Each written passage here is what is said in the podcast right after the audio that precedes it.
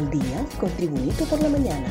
A continuación, la actualidad informativa nacional e internacional este 5 de junio del 2023. Lluvias dejan inundaciones y varias personas evacuadas en distintos sectores de la capital. El Cuerpo de Bomberos de Honduras reporta inundaciones en varias colonias, personas rescatadas y vehículos atrapados, entre otros incidentes, debido a las fuertes lluvias que se dieron en la noche del domingo y madrugada de este lunes en la capital. En las colonias Zapote Centro, Barrio Los Jucos, Colonia La Vega, Alto del Medio, Barrio La Hoya, Colonia Obrero, Zapote Sur, Colonia Kennedy y Colonia Kuwait se presentaron inundaciones y en algunos casos se evacuó personas, según el informe de la institución de socorro. Presidenta Castro advierte que iniciar campañas políticas internas solo divide. La presidenta Xiomara Castro advirtió que las campañas políticas internas solo dividen y admitió que existe racionamiento de energía. Mediante su cuenta de Twitter, la dignataria se refirió al tema y señaló que los racionamientos de energía eléctrica se deben al bajo nivel de agua en las represas.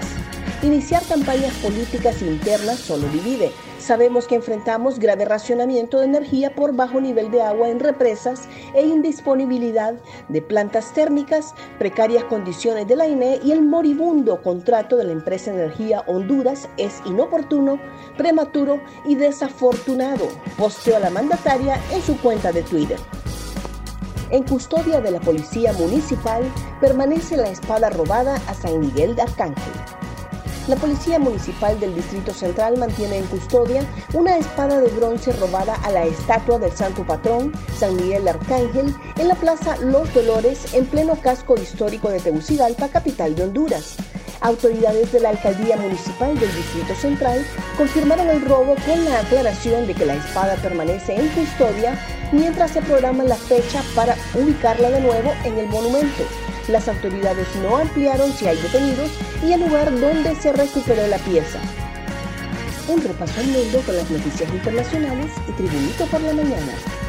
Pekín acusa a Estados Unidos de buscar problemas en el estrecho de Taiwán. Pekín acusó hoy a Estados Unidos de buscar problemas y defendió que un buque militar chino maniobrase el pasado sábado a escasos 137 metros de un destructor estadounidense en el estrecho de Taiwán, acción que Washington calificó de insegura. Fue Estados Unidos quien provocó y buscó problemas primero. China dio seguimiento y gestionó esta cuestión de acuerdo con la ley y las regulaciones pertinentes, indicó hoy el portavoz de Exteriores Wang Wenbin. Más noticias nacionales con Tribunito por la Mañana.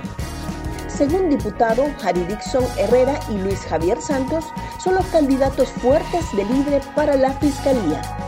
Los candidatos más fuertes del Partido Libertad y Refundación Libre para ostentar el cargo de fiscal general son el diputado Harry Dixon Herrera y Luis Javier Santos, actual titular de la Unidad Fiscal Especializada contra Redes de Corrupción, afirmó el diputado Manuel Rodríguez.